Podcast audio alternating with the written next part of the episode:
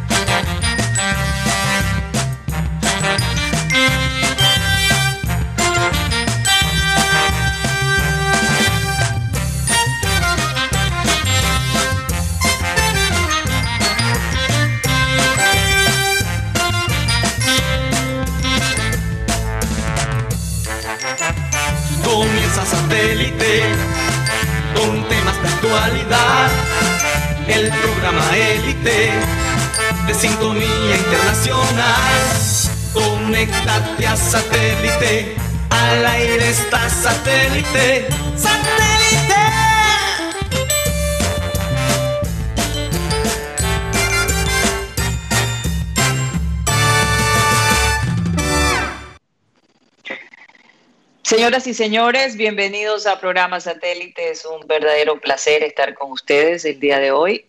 Hoy nos encontramos en la ciudad de Cartagena eh, por un evento, no es un evento grande, no piensen que venimos aquí de pachanga. Hay, un, momento especial con dos personas muy, muy cercanas a nosotros que están aquí acompañándonos. Y bueno, eh, pero les cuento que Cartagena bastante solitaria, bastante solitaria, muy pocos turistas. Se ve pues eh, el efecto ¿no? de, los toques de queda y de la prevención de mucha gente. Como siempre, quiero recordarles que estamos transmitiendo a través del Sistema Cardenal 1010 AM, a través de nuestro TDT. Recuerden que también nos pueden ver por nuestro canal de YouTube, Programa Satélite, y eh, si se quieren comunicar con nosotros, lo pueden hacer perfectamente a través de nuestro WhatsApp 307 16 0034. 307 16 0034. Bueno, vamos a dar inicio al programa como siempre, presentando a la gente de nuestro panel. Y a la gente de producción también. Vamos a comenzar con ellos, que siempre los dejamos de última, ahora los estoy presentando de primero.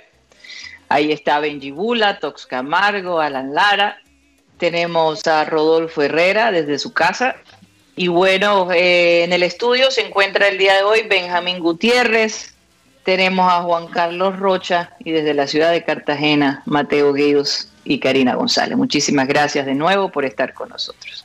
Vamos a dar inicio a nuestro programa con la frase acostumbrada, que dice así, por cierto, hoy es el Día de la Tierra. Desde los años 70 Estados Unidos propuso el Día de la Tierra y hoy, 22 de abril, se celebra el Día de la Tierra, bajo cantidad de situaciones pasando en la Tierra en este momento. Y dice así, produce una inmensa tristeza pensar que la naturaleza habla mientras el género humano no la escucha. Definitivamente hay que escuchar a la naturaleza naturaleza no se equivoca. Yo recuerdo que Abel González siempre decía así, ¿por qué retamos a la naturaleza? Cuando la naturaleza responde, responde fuerte y no lo, podemos, no lo podemos controlar.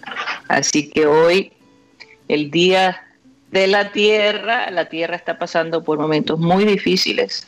Eh, a diario se oye que alguien conocido murió y, sinceramente es, es fuerte fuerte. Eh, eh, no puedo alcanzar a imaginar el dolor de tanta gente. Hay un ser muy especial al que quiero mandarle un saludo a nuestro querido Juan Miguel Tutino, ese jugador que no podemos olvidar que fue que hizo historia en nuestro querido Junior. Un saludo para ti, querido Tutino. Eh, sabemos que estás pasando por el proceso de COVID, pero también sabemos que vas a poder salir de ahí que vas a poder sobrepasar esas barreras, arriba ese ánimo, arriba ese ánimo. Queremos hablar contigo, queremos que hables otra vez a través de satélite. Eso es una cita pactada, así que aquí te esperamos cuando ya te sientas un poco mejor. Un abrazo muy fuerte, te apreciamos mucho y además te admiramos.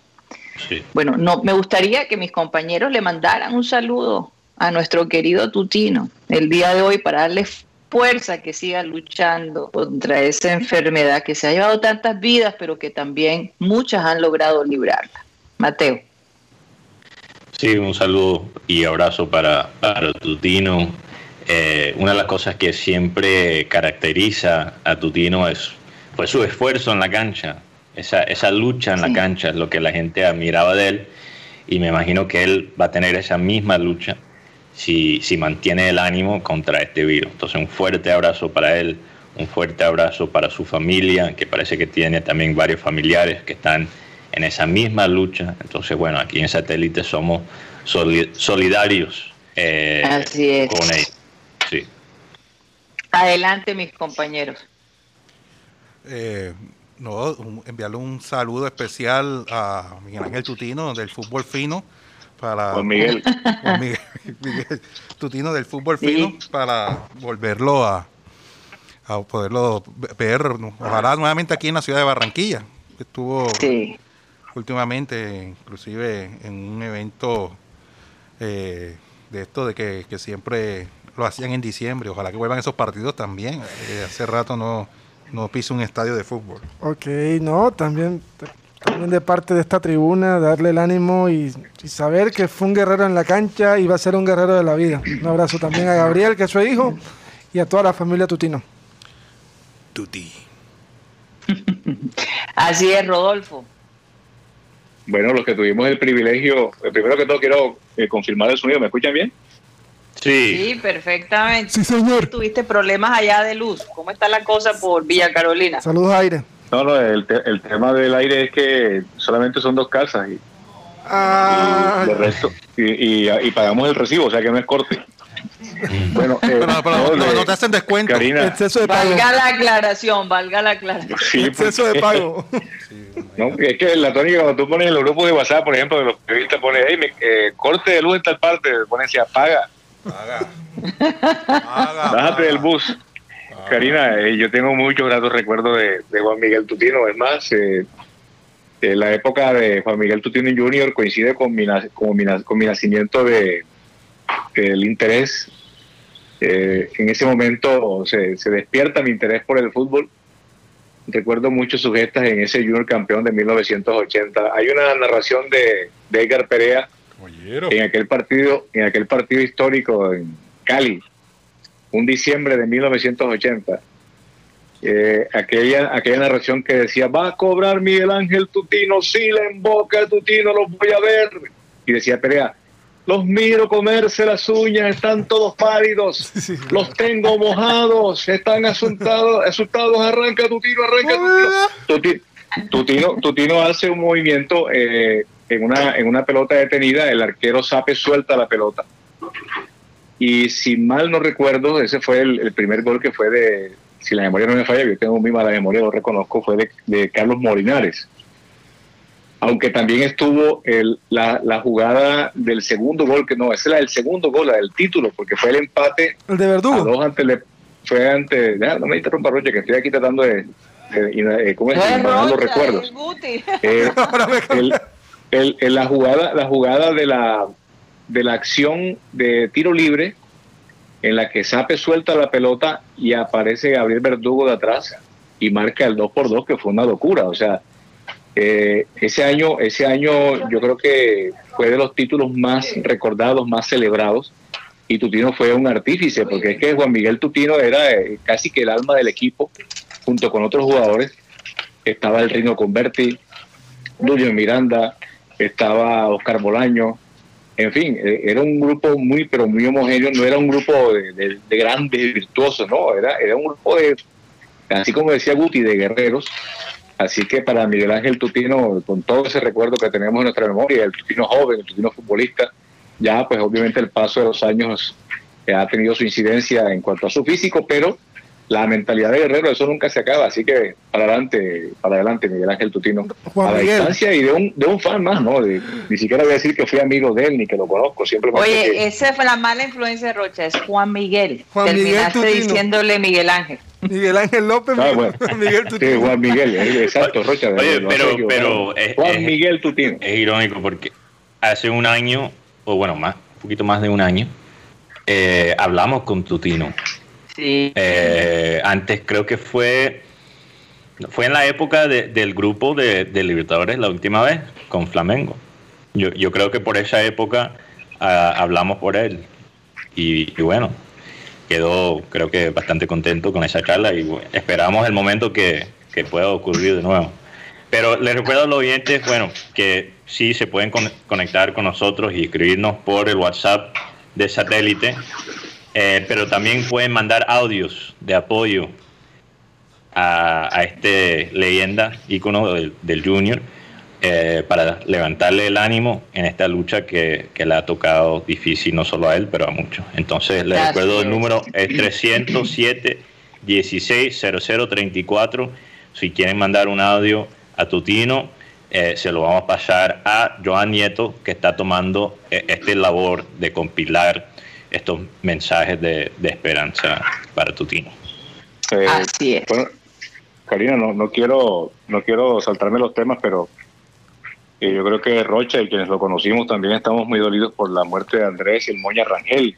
Sí. no me acabo no me acabo de recuperar todavía, aunque pues en estos días tan tenebrosos yo creo que nuestros nietos escucharán, si es que si es que en esa época aún los nietos escuchan sentados las historias de los abuelos, este momento tan terrible de la humanidad. Andrés el Moña Rangel era de esas personas que, que ya no se fabrican, era, era un tipo ya sin molde eh, respiraba una, una benevolencia, o sea, ese espíritu de buena gente que, es muy difícil de conseguir. Los hay todavía, pero son difíciles casos de esos prototipos. Caramba, y, yo lo llamé. Él, era, el promotor de Jorge Oñate, ¿no, Rodolfo? Sí, sí, claro, justamente, justamente yo lo llamé por la muerte de, de Jorge Oñate y hablamos de, de la sorpresa que, constituía la muerte de Jorge, porque bueno, uno piensa que esos personajes están, están investidos con una condición especial, que están protegidos por una aureola, y hablamos, y me comentó, hombre, Jorge se cuidaba mucho, Jorge eh, se refugió durante un tiempo en alguna finca para que no, para que ningún contagiado llegara hasta allá, y fíjate, la, muerte lo persiguió, y yo le dije en ese momento, Moña, te acabo de ver en Telecaribe en una entrevista que te hicieron, y en las imágenes anda sin tapabocas, ¿sí? Y él me dice, no, no te preocupes, hermanito, no te preocupes, que es que me lo quité para la entrevista, pero si quisieron imágenes de apoyo, estabas hablando con otras personas sin tapaboca, me dice, no, eso fue un descuido, pero eso no va a volver a pasar, yo me cuido mucho también, y resulta que hoy lamentamos la muerte también prematura de un personaje que sabes que honestamente no recuerdo en este momento su edad, pero hablábamos mucho del Moña, porque es que el Moña, yo creo que pisaba los 62 años, algo así, no me quiero equivocar. Y la vez que él me dijo, le dije, tú tienes tantos años, hermano, pero si tú no tienes ni arrugas Creo ni que es 63, decía en el periódico. Sí, bueno, imagínate, o sea, eh, eh, tú lo veías y parecía que tú eras 40 años. Sí. un tipo muy conservado y, y como es, me dice, no, yo, yo ando en ese cuento de los, de los conciertos, los toques, las paradas, pero yo me cuido mucho, soy un tipo muy sano. Y fíjate, esta enfermedad arrasó con él también. Bueno, fuerte, fuerte, de verdad, como lo decía al principio, eh, esto es algo que definitivamente no vamos a olvidar jamás y se pasará de generación en generación. Definitivamente nosotros como generación seremos los conejillos de indias para las generaciones futuras, ¿no? Nosotros estamos pasando este momento, pero tal vez nuestras próximas generaciones ya podrán manejar estas situaciones muchísimo mejor, eso espero, ¿no? Sí. Bueno, haciendo un cambio de frente radical, eh, vamos a hablar del Junior. Hoy juega contra Santa Fe y bueno, el país está dividido, ¿no? no, y eh, no solo está dividido, pero eh, el América de nuestro querido Benji hizo el desastre anoche. Y bueno, eso realmente ha sido la historia de Colombia últimamente en la Copa de Libertadores, es hacer lo, ridículo. Entonces, bueno, ahora el país está pendiente de lo que hace Nacional, de lo que hace Junior y Santa Fe, para ver si hay una luz de, de esperanza ahí.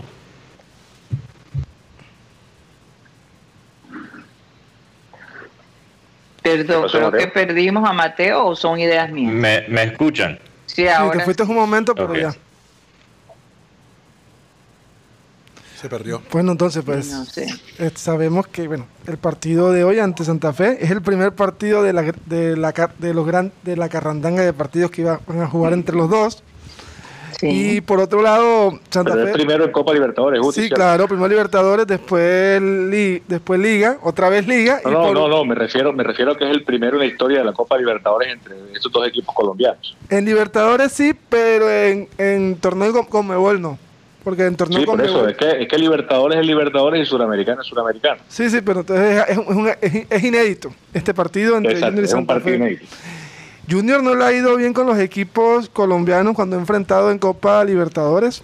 Solamente le ganó el Medellín en, en los partidos de um, cuartos de final del 94. De esa Copa Libertadores que Junior llegó a la semifinal. Recordemos que antes, o en los primeros, los primeros pasajes de Copa Libertadores, se jugaban dos equipos de cada de, un país contra dos equipos de otro país. Sí. Entonces Junior no le ha ido tan bien. Y ayer viendo un poco a la América nos dimos cuenta de que le falta traje para jugar Copa Libertadores. Tuvo, muchos, tuvo muchas niñadas o inconsistencias en, su, en el manejo del partido. Cerro Porteño es un equipo ducho, un equipo con muy buenos jugadores. Vamos a hablar de primero el técnico, el Chiqui Arce, selección paraguaya. Trajeron un arquero brasilero solamente para Copa Libertadores y bueno, fue la máxima figura del equipo Cerro Porteño. Que el último partido de Cerro con un equipo colombiano, si no me equivoco, fue contra Junior. Así. Fue contra Junior. Sí, en, un, contra un equipo colombiano. O contra un colombiano. Sí. esos paraguayos. Sí, son, son en, el contragolpe son, son expertos. eso es lo que digo toda la prensa después del partido. o sea, ganaron de la manera más paraguaya posible a, América. Y fue, mira, de, de la Cruz, el técnico de América, para mí es más mascota que técnico. Pienso lo mismo. Y, perdóname, pero la vaina de. Oye, qué, buen, qué buena apunte, otro apunte bueno. Apúntamelo ahí, por favor. Eh, sí, me tienes que, que allí calcular todos los puntos esta semana, entonces, Rodo. Me tienes, tenemos que tener una tabla. Eh, pero, pero él, esa vaina de traer la cruz a la cancha y todo eso, y ese show, y, y quiero aclarar, no me estoy burlando de, de la fe eh, personal de alguien, pero, pero esa vaina, esa vaina inspira quizás en, una final de la Liga Colombiana, pero en la Copa Libertadores necesita más que oraciones. Y, creo que se mostró una América con talento, pero ingenuo, demasiado ingenuo. Y, y bueno, Junior, regresando, Junior tiene que ganar, tiene que ganar porque es como cuando para usar otra metáfora de, la cárcel, no sé por qué, eh, como dos, dos, semanas eh, de seguido usando una metáfora de, los cárceles. Pero cuando tú vas a la cárcel, tú tienes que básicamente joder el que, el que está ahí contigo para mostrar que, que no se pueden meter contigo. Eso es lo mismo que tiene que hacer Junior ahora con Santa Fe. Tiene que sacar uno de esos cuchillos y, y, darle duro a Santa Fe, porque tiene que mostrar, mostrarle a Santa Fe, mostrarle a Fluminense que va por lo menos pelear por ese segundo puesto. Y si no consigue el segundo puesto, entonces el tercero es de Junior, que Santa Fe, que Santa Fe ni huele ese tercer puesto a la Sudamericana. Sí, pues sí, eh, también algo que también queremos destacar del partido de ayer fue la ingenuidad, y más que la ingenuidad fue la falta de eficacia, porque ayer, Santa, ayer el América de Cali tuvo el balón 67% contra 33% del equipo Cerro Porteño, y perder el partido de local el primero, ya le pasó en la Copa Libertadores anterior, también perdió el partido de local. Así que bueno, empezó mal el periplo de los colombianos en Copa Libertadores. Recordemos que juega Nacional contra Universidad Católica de Chile en, en, Medallo. Juega en Medellín. En Pereira. Pereira. O sea, e, e, es, local nacional y Junior Santa Fe. Eh, eh, Oigan, este Rocha, ¿tú tienes la, alineación de hoy? Hay muchas dudas. Por cierto. Hay muchas, dudas. muchas dudas. Sí, porque eh, inclusive entre las dudas aparece Teófilo Gutiérrez, porque Teófilo no se ha recuperado el 100% del, del golpe del tobillo que tiene en la pierna izquierda. puede jugar infiltrado. Eh, adicionalmente, por lo menos no sé quién podría ser el, acompañante de Didier Moreno, si puede ser Fabián Ángel, que ya está bien, o la Vázquez, o, inclusive hasta el mismo Homer Martínez. Adicionalmente, eh, Cariaco González o, o. Y es que dependiendo también si, si bateo, porque si no bateo estaría Pajoy con Inestrosa, Pajoy, Inestrosa y Zambuesa, y arriba el señor Borja. No, para mí no me importa quién esté disponible para hoy. Para mí es fijo en ese puesto de, extremo por la derecha. Y además, Pajoy, obviamente hemos quedado impresionados con Pajoy en, eh, en la liga, pero lo que él hizo también en las eliminatorias para Copa Libertadores también se puede destacar. Sí, pero eh, eh, sí. adicionalmente la lógica sería esa, pero es que el problema aquí es el técnico porque Perea mm. siempre pone a, a Zambuesa. Porque anteriormente, porque en el partido anterior todos pensaban que iba a poner de pronto a Cariaco y puso fue a Zambuesa. y le está dando más regularidad a Zambuesa que al propio Cariaco. Adicionalmente, John Freddy Pajoy fue nombrado el jugador de la semana en la Copa Libertadores. Entonces también es un aliciente. Y bueno, sabemos que Pajoy es un, Pajoy es un jugador muy rápido. Y Santa Fe, por lo que tengo entendido, va a ser un equipo que se va a replegar. No, y además Santa Fe va, a quedarse aquí toda esta semana porque ellos le van a apuntar más al partido de liga de la liga, del primer partido, porque ellos dicen, no, el primer partido, o sea, se puede perder. Eh, porque apenas eh, está comenzando la, la, fase de grupos y todavía tienen cinco partidos más para poder ellos eh, remontarse, apenas están comenzando la copa. O sea, ellos, ellos vinieron más por el partido del, próximo domingo a las 3 y 30 de la tarde. Adicionalmente, se van a quedar toda esta semana aquí en, la ciudad de Barranquilla. Vamos a recordar a, qué hora es el partido. 9 de la noche. 9 pm. 9 de la noche. Todo el mundo está acuartelado, así que hay que verlo. Hay que verlo definitivamente. ¿Y cómo se siente la ciudad eh, el día de hoy con la expectativa del Junior? ¿Qué dice la gente? No, No, eh, eh, sabes que hay bastante gente con camiseta del Junior, por acá en el norte de la ciudad. Y aparte del tremendo sol que hace aquí en Barranquilla, tremenda temperatura. hay, que, hay que decir, Rocha, que hay mucha gente que, que digamos que se programa con, con la ropita del vestido, porque hay mucha gente que no le sobra la ropa y dice, bueno, yo me pongo la camiseta ahí para meter los monos. Pero no es que no es que diga, no, yo voy a apoyar el equipo, sino que encuentran la manera. Es, es, como cuando uno estaba en, estaba pelado que compraba esas camisas de carnaval que tenían muñecos y vainas. Mm. Como el año antepasado. El año antepasado, para, para, el 7 de diciembre, no se compró ropa, todo el mundo daba con la camiseta del Junior en ese entonces. Exacto. O en la pijama. Yo creo, que, yo creo que hay una. Pijama, recuerden. Sí, la Hubo más venta de pijamas que de ropa común y corriente. Sí, yo, yo creo que la gente está expectante, pero también es cierto que eh, la expectativa eh, tira más hacia hacia eh, si Junior va a reaccionar frente al Santa Fe.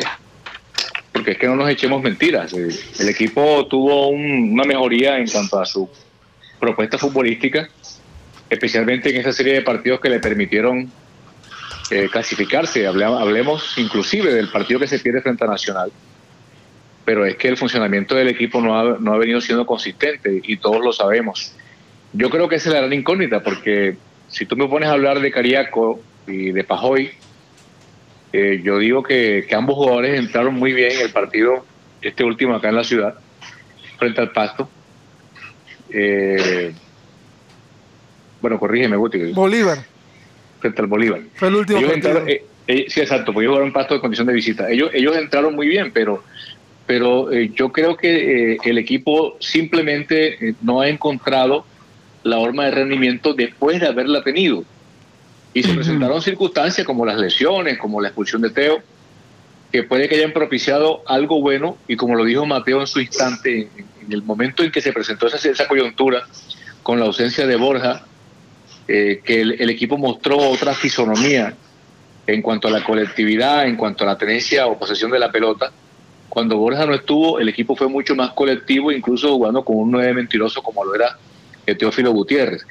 Así que eh, pues acá está la expectativa en eso, ¿cierto? Que el equipo tenga, que tenga, eh, yo no sé cómo llamarle en este momento la concentración, la solidaridad, algunos dirán que es profesionalismo, pero que Junior muestre una faceta estable frente a un equipo como el Santa Fe, que no le pase como le ocurrió frente a este mismo equipo aquí en Barranquilla, que tuvo unos 15 minutos fulgurantes y después se, se diluyó, bajó los brazos y Santa Fe se le fue con todo y por poco le ganó el partido.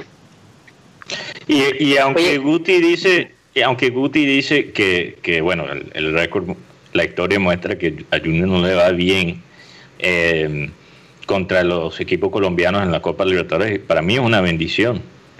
Para mí es una bendición empezar con Santa Fe. Porque esto, esto podría, como dice Rodolfo, un equipo que, que ha perdido un poquito el momento, el, ritmo, esto podría ser la, la excusa perfecta para alcanzar ese segundo puesto, para, para eh, enfrentar a Fluminense con un poquito más de confianza, ya teniendo esos primeros tres puntos.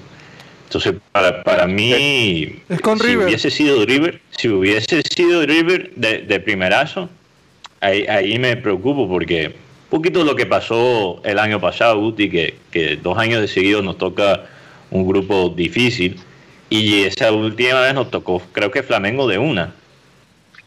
y, y, aunque, aunque el partido terminó 2 a 1, eh, se sintió la diferencia entre los dos equipos y creo que Junior bajó demasiado de, confianza y obviamente, bueno, no ayudó después la, la pandemia. Oye, ayer hablábamos, Rodolfo hizo esta pregunta, si, si se debería renovar el contrato de Mera. Y, y bueno, pusimos un video de nosotros en, en, las redes sociales y mucha gente quiere que Mera se quede. Me, me llamó poderosamente la atención aprecian a Mera, lo quieren. Sí, bueno, eh, me interesó aquí varios de los comentarios aquí para, para eh, como ver la, temperatura, analizar cómo, cómo se siente la gente. Y aquí un oyente, Deimar Barrios, que nos escuchó, nos escribió por YouTube, dice, yo a Mera se lo renuevo. ¿Qué otro central aparte de Mera está mejor? y aquí Demer dice ninguno. Y yo creo que, bueno, vale la pena regresar al tema porque de lo que yo entendí, Rodolfo, tú no estabas diciendo propiamente que Mera es el peor defensor del Junior. De lo que yo entendí de ayer es que, bueno, si renovar Mera es un, un obstáculo para conseguir a alguien mejor, que no se renueva Mera. No sé si entendí bien el punto, Rodo. Y es que, ese, tema, ese tema, ese tema de las mm. renovaciones hipotéticas, acuérdense que Valenciano dijo que él renovaba ni a Borja, ni a Teo, ni a Viera. y, es, y, es, valenciano jugando al técnico. De pronto uno también asume un poquito el rol. Eh, si, es como si alguien me dijera, oye, me ven acá, tú ves el man ese que vende torrejas de piña ahí en la esquina, ¿tú le compras o no le compras? Yo, no, no le compro. ¿Por qué no? Porque es que he visto que no, no se lava bien las manos y tal cosa. Y otro dice, yo sí le compro porque el tipo es buena persona. ¿Cierto? O otro dice, a mí me gustan las piñas porque son piñas traídas del eje cafetero. Por decir algo. Entonces, son, son puntos de vista. O sea. Eh, sí, son, son, es cuestión de gustos, realmente. Exacto. De puntos de vista, como tú dices. Pero, es como, la, pregunta de Karina ayer sobre el tema de la seducción. Yo le decía que hay mujeres que no le gustan los hombres que son lanzados, sino que son recatados, serios, enigmáticos. Entonces ahí aplica aquello del, que para los gustos los colores, ¿no? sí, pero, pero al mismo tiempo, eh, a, veces los gustos eh, en el fútbol, especialmente un deporte que maneja eh, la estética, como lo maneja el fútbol, a veces eh, ofuscan eh, lo que son el, rendimiento y, eh, y, las tendencias. Y tú, tú, ayer dijiste que el fútbol es un deporte de momento, y, yo estoy de acuerdo contigo desde el punto de vista quizás más hablando de la poesía del fútbol, pero si estamos hablando de los resultados, para mí el fútbol es un deporte de tendencias. Y la verdad es que en la liga colombiana, eh, solo tres o cuatro veces desde que llegó eh, Mera eh, nos han metido más de un gol con él de titular. Ahora, lo que sí me preocupa de Mera y por qué yo estaba entre Rodo y Guti ayer, porque Guti sí está del otro lado, Guti piensa que lo deben renovar. Es que yo creo que el, lo que asusta de Mera y lo que preocupa de Mera es en la Copa, bueno, no solo en la Libertadores, pero también en la Sudamericana. Esos enfrentamientos con equipos extranjeros, donde en un partido de vida o muerte no, eh, no perdonan los lapsos que a veces tiene Mera. Entonces yo, yo creo que si Mera, renovar a Mera, es un obstáculo para, para conseguir un, un, eh, un defensor, un, un zaguero que no tenga esos lapsos, que no, que no sea proclive a, a, veces las la embaradas que, en que Mera se encuentra de vez en cuando, entonces yo no lo renuevo. Ahora, si se puede tener las dos cosas, si se puede traer a alguien nuevo y también tener a Mera, perfecto. Es que fíjate, Mateo, es, un poquito también lo que pasa con, con C3, ¿te acuerdas que todo lo, o Rocha lo mencionaba, que parece que Amaranto no lo tiene en este momento entre sus planes, como, como inicialista por lo menos. Eh, los jugadores, los jugadores pasan por unas, unos picos de rendimiento y hay jugadores que muchas veces no se reencuentran con su nivel, ¿cierto? Y, tú ves que, los partidos, partido tras partido eh, tienen esos baches del que tú hablas y, en un zaguero como, mira, es que no fue solamente frente al Bolívar en La Paz.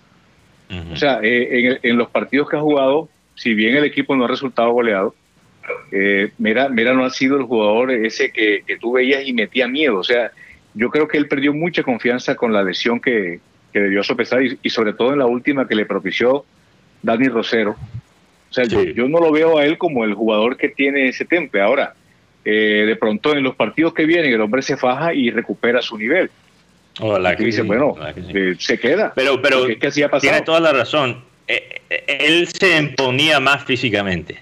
Eso sí es verdad. Eso sí es verdad y, y, no se siente su presencia. Pero, pero, pero siento que, como dije ayer, que parte de la razón es eh, la, pareja con Dita. Yo, yo, no creo que puedes tener dos centrales al mismo tiempo eh, que, su manera de jugar es imponerse físicamente. eso deja muchos espacios y abre la puerta eh, para, para el error o lapso defensivo. Yo recuerdo, yo recuerdo, Karina, había un jugador, bueno, no sé mucho, el Conejo Jaramillo, el Conejo Jaramillo era un jugador que tú lo veías en el campo y decías, corre para aquí, corre por allá, entra por aquí, sale por acá, no quitaba un balón. Y en un partido de Copa Libertadores, si mal no recuerdo, frente al Medellín, el Conejo Jaramillo marcó un golazo. Y, con ese gol ganó yo el partido. Y ese gol le significó permanecer en el equipo, pero él estaba ya con dos, los, los dos pies afuera prácticamente. Entonces son cuestiones, son cuestiones de momentos y también la tendencia indudablemente, o sea, eh, y no son lo mismo, no son lo mismo, porque la, tendencia, la tendencia está, está cifrada en unos registros, ya sea estadísticos, ya sea, eh, eh, como le decimos, fisiológicos. digamos que la ciencia aplica mucho en el fútbol en este aspecto de la medicina. Y esos aspectos son considerados para marcar también tendencias soportadas en datos, en cifras y el momento pues es una cuestión casi que romántica, ¿no? Que, de pronto genera una, una sensación, una expectativa o una emoción. Yo diría que es más ligado con la parte, eh, no, digamos espiritual, pero sí más vivencial, en lo que tiene que ver con, con el momento de cada quien. Sí. Así es. Oigan, vamos a dejarlo ahí, vamos a un corte comercial y ya regresamos.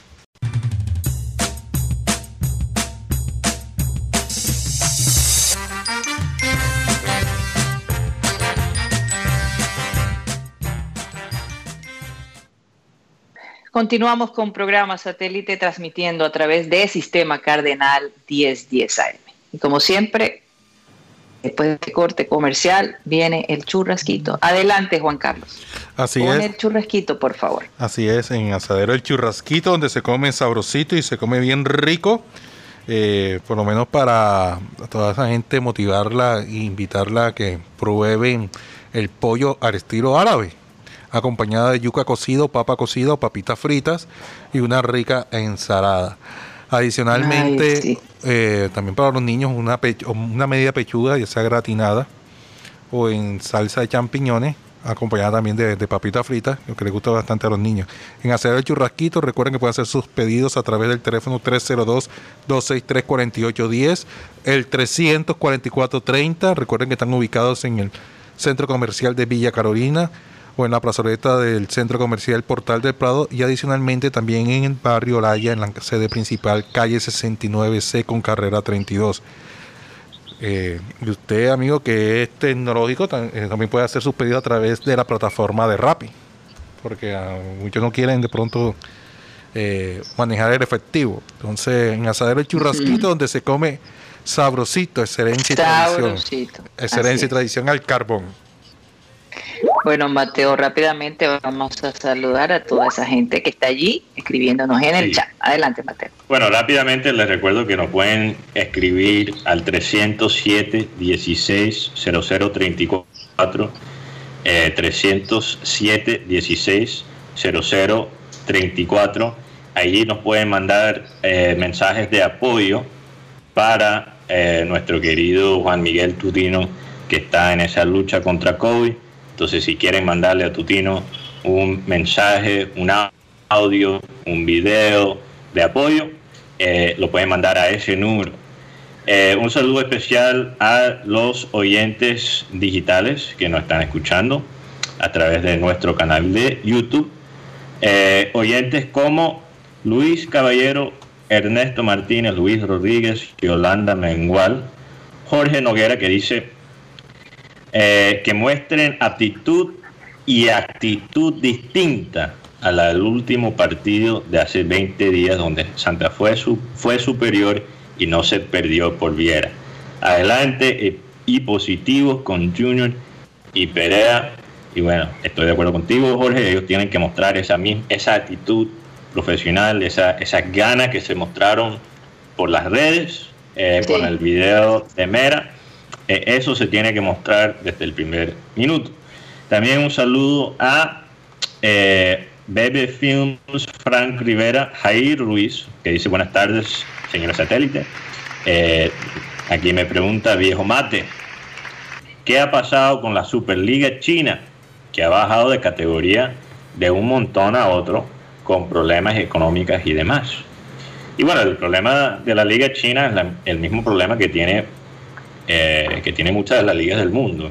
Eh, obviamente fueron tocados muy duros eh, por la pandemia y la pandemia ha básicamente complicado los fichajes internacionales del lujo que se han hecho en China últimamente.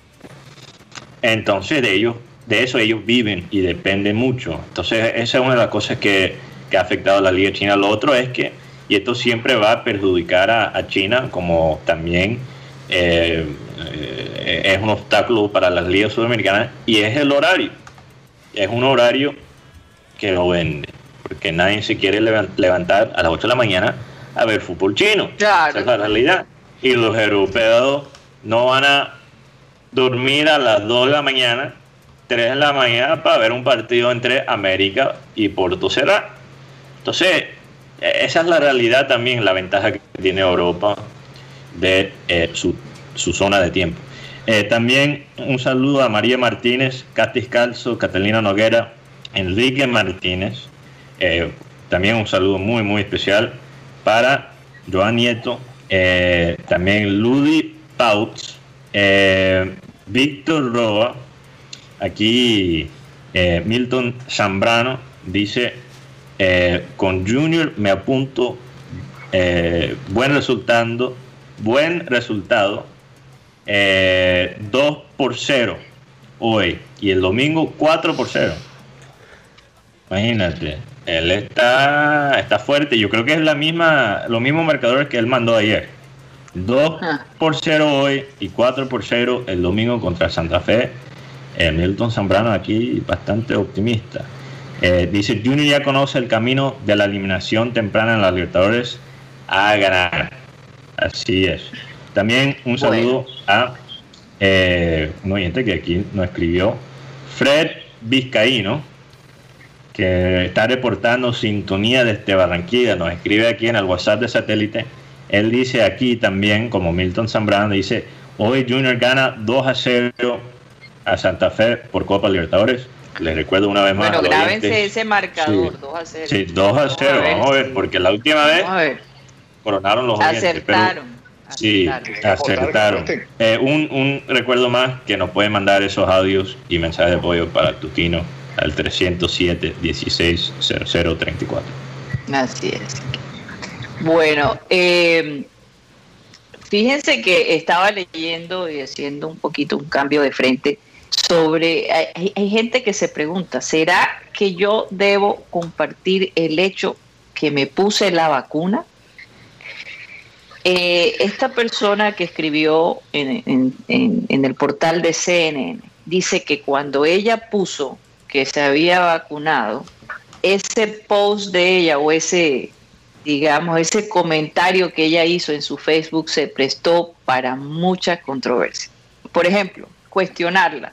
¿Cómo es que tú tienes la vacuna? En ese entonces se había comenzado con un tipo de personas específicas otras personas comentaron eh, eh, por qué te pusiste la vacuna, si la vacuna eh, puede atentar contra tu vida. Es decir, el hecho que ella puso que se había puesto la vacuna creó, como dicen en Barranquilla de una manera popular, un revolú. Se dice así. Esa es la expresión. Ese es un revolú se armó un revolú. Y e, ella dice, óyeme, ¿qué, ¿qué, iba a imaginar yo que escribir que me había puesto la vacuna iba a ser pie para tanta controversia? Y es que hay que entender que muchas personas no se han vacunado. Y el hecho de que una persona se vacune es un privilegio muy grande. Entonces, alguna vez Rodolfo me dijo, eh, el mundo se va a dividir entre los vacunados y los no vacunados. Entonces los vacunados de repente se sienten con más fuerza porque ya están protegidos, supuestamente, no hay un porcentaje mínimo allí por donde se puede colar el COVID. Y los que no se han vacunado, eh, que no tienen por el momento, hay que esperar por mucho tiempo. Miren cómo, cómo, cómo eso es casi como una bofetada, ¿no? Para la gente que todavía no se ha podido vacunar. Entonces yo no sé, eh, eh, esto de los vacunados y de los no vacunados, aunque no lo crean, más adelante se va a ver, se va a ver de alguna manera reflejado en, las, en las conversaciones ¿no? de, las personas. Yo creo que esto de vacunarse o no vacunarse debe ser algo privado. No debe, no debe, uno no debe hacer tanta alaraca, ¿no? Eh, es, que, es que Karina, sí. Es que el, el espantojupismo no solo se ve en Barranquilla, se ve en, en todo el mundo, sí. Claro que sí. Pero ella dice que ella estaba tan feliz de compartir con sus amigos de Facebook. Y es que es precisamente lo que yo digo. No piensen ustedes que todos los amigos de Facebook son sus amigos más cercanos. Hay personas, sí, muy cercanas a ustedes, pero hay simplemente conocidos. hay que tener una, un poquito de responsabilidad y empatía. Si tú tienes el privilegio de la vacuna, guárdate todo eso para ti mismo mientras el proceso va avanzando. Fíjense que a Colombia le hacen falta por lo menos más de mil días, mil días para que toda nuestra población colombiana sea vacunada. Ya Estados Unidos tiene casi el 70% vacunado. Es una afrenta grande. ese, ese 70%, sí, 70% es, es lo que se necesita para llegar a inmunidad de rebaño, básicamente. Así es, así es. Entonces lo están logrando. Entonces, bueno, yo creo que aquellas personas que tienen el privilegio de, vacunarse, manténgalo, manténgalo a su círculo más cercano y no lo publique tanto. Si usted quiere motivar a alguien, sí, llénese de razones. Pero este tema, este tema de, la vacuna, de la vacuna es, es un poquito delicado. Un poquito delicado porque hay mucha gente desesperada y necesitando de la vacuna. Yo no sé si ustedes vieron, pero los taxistas están pidiendo al gobierno que por favor les den prioridad a ellos, porque ellos son los que transportan a la gente y se están exponiendo todos los días. Incluso están fuera del, del, Ellos son los que tienen permiso para manejar y transportar a personas después del toque de queda. O sea que a mí me parece eh, prudente que se le tenga cierta consideración a los taxistas, la verdad. Tenemos a Sara González con nosotros. No, querido, no, quería simplemente apuntar que, de acuerdo con las cifras de la primera persona que murió en Colombia víctima del COVID fue precisamente un taxista barranquillero que trabajaba en Cartagena. A eso pues a la, voz de los amigos driver, como le decía Abel. Así es. Y bueno, y, este tema de la vacuna, tú sabes ocurrió, lo que, se monte tanta gente y tú no sepas que eh, de, de, dónde vienen, cómo se han cuidado. Eso, eso es tremendo mentalmente hablando, horror. Claro, y fíjate, respecto a lo otro que tú comentabas, esta mañana me encontré con una persona relativamente joven y, le pregunté, ¿ya te vacunaste? Pero le pregunté así por, como por hacer charla. Yo sabía, yo, notaba que no debía estar vacunado por su edad. Y me dijo, sí, ya me vacuné. ¿Y tú? Yo le dije, no, no, aún no me han llamado. Entonces me dijo, a mí, a mí tampoco me han llamado, pero yo la conseguí por una clínica. Mm. Entonces eh, ya tú empiezas y dices, bueno, ya este tipo se brincó la fila. Ya este es uno de los colados. Entonces, de, todos modos, uno se hace un poquito de mala sangre porque dice, bueno, ¿y esta gente por qué se está colando? Y en Barranquilla todos sabemos que están pasando cosas como esa. Sí. Y empieza uno a especular y dice, ah, con razones que las, algunas enfermeras han hecho el plante de la puya sin, sin, la, sin el líquido, sin el, sin el biológico que llaman. Claro. Porque es que ella ahí circulando, y, y, tú lo sabes, cariño, lo sabes, Rocha, bueno, y también Mateo, que hay un mercado negro de la vacuna. Yo no sé cómo está cotizada la vacuna, pero aquí hay vacunas que se están filtrando. Y es una, eh, una expresión aventurera, pero todos sabemos que es así. Sí. Exactamente. Fíjense que, bueno, tenemos a, Sara González de Vancouver, que hacía rato que Sarita no nos, no nos visitaba. ¿Cómo está Sara? ¿Cómo están las cosas en Vancouver? Yo sé que en Vancouver también se ha puesto bastante complicada, ¿no? Después de haber tenido un paraíso terrenal. Así es, Karina. Bueno, muy buenas tardes. ¿Cómo me escuchan? Fuerte y claro. Un poquito fuerte, fuerte, un poquito fuerte. Fuerte y claro. Oh,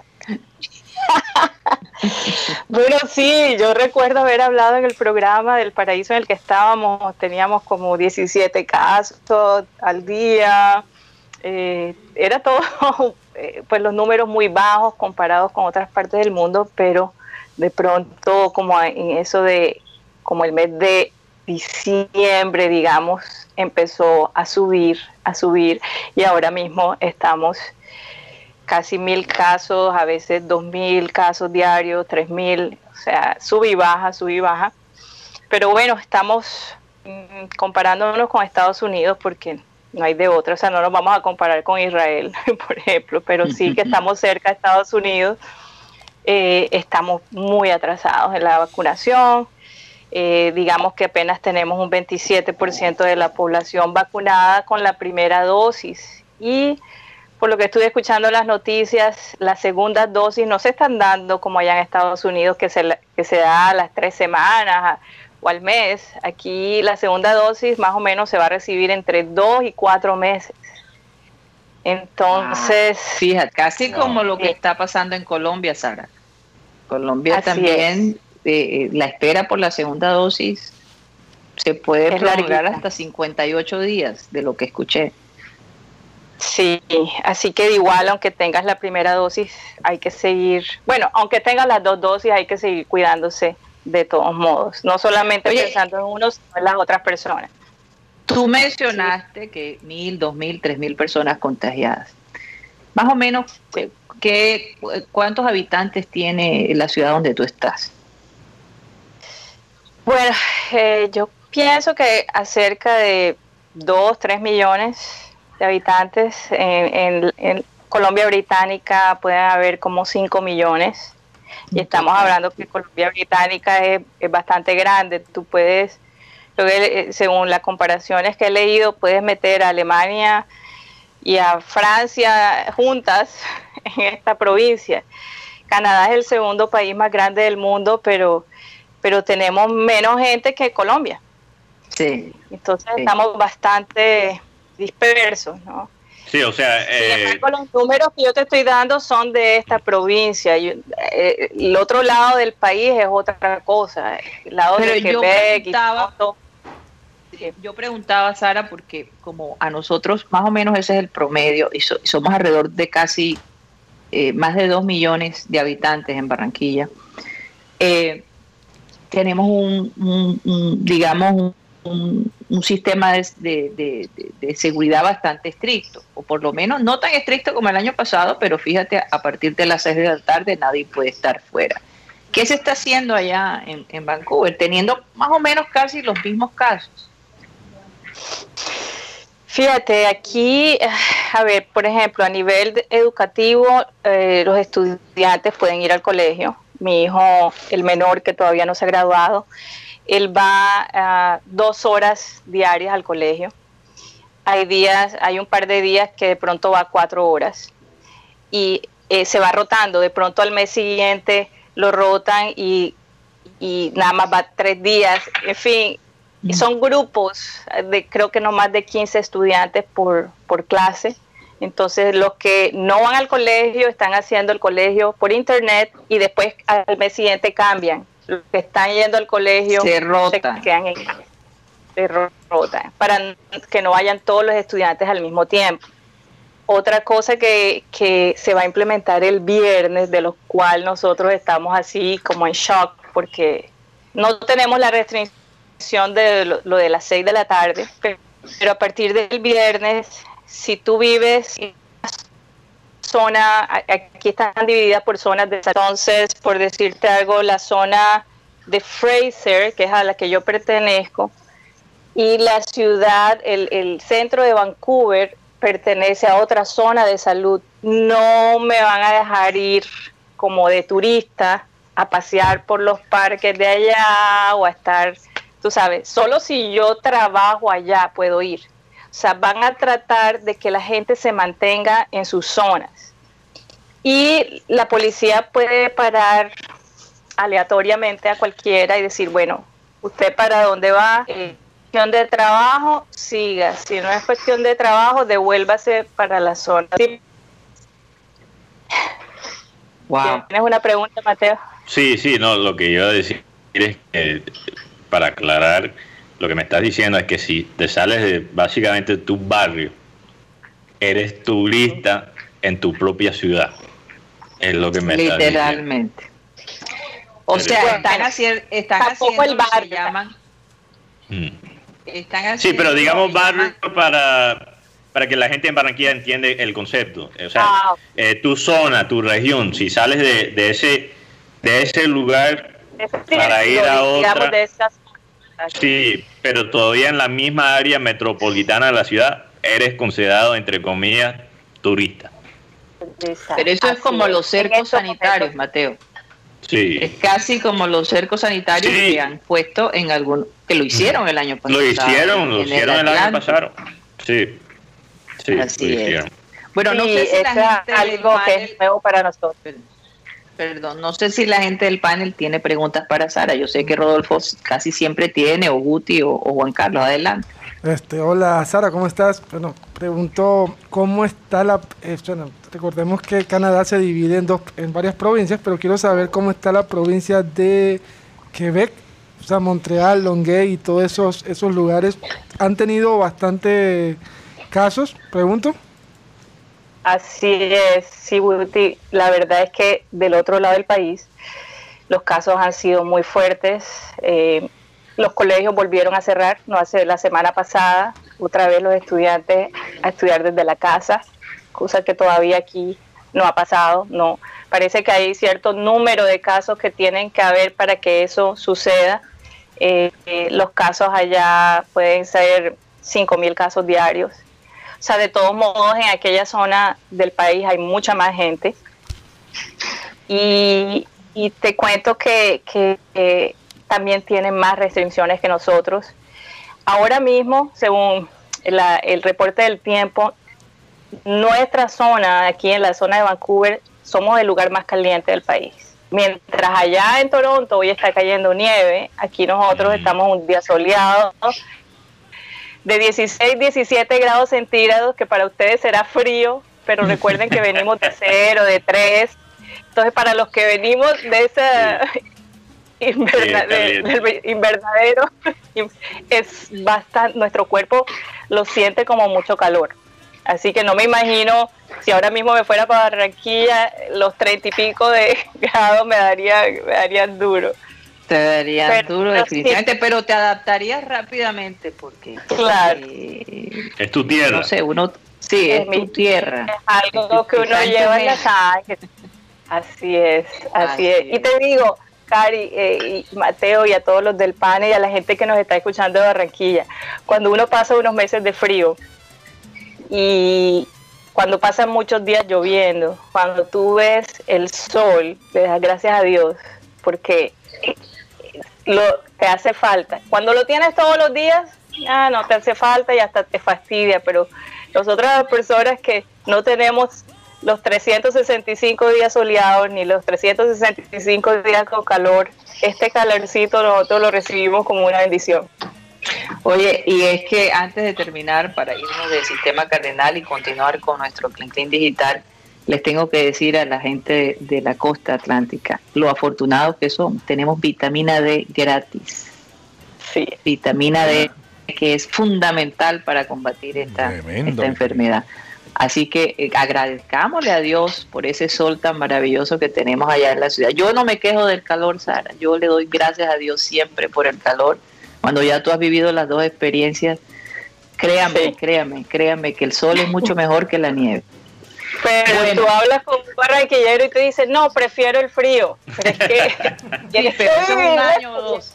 Les recomiendo que escuchan, les recomiendo que escuchan el cubano en Pensilvania. Búsquenlo en ah. YouTube si quieren saber la opinión de alguien que viene del Caribe y después vive en el frío. Álvarez. Nos vamos. Bueno, nos despedimos del sistema cardenal. ¿Qué ibas a decir, Rodolfo? No, que nos vamos. Ah, que nos vamos, nos vamos. Bueno, nos vamos del sistema cardenal. Gracias por haber estado con nosotros. Recuerden que estamos de lunes a viernes de 1 y 30 a 2 y 30 de la tarde aquí en la 10 10 AM. Muchísimas gracias.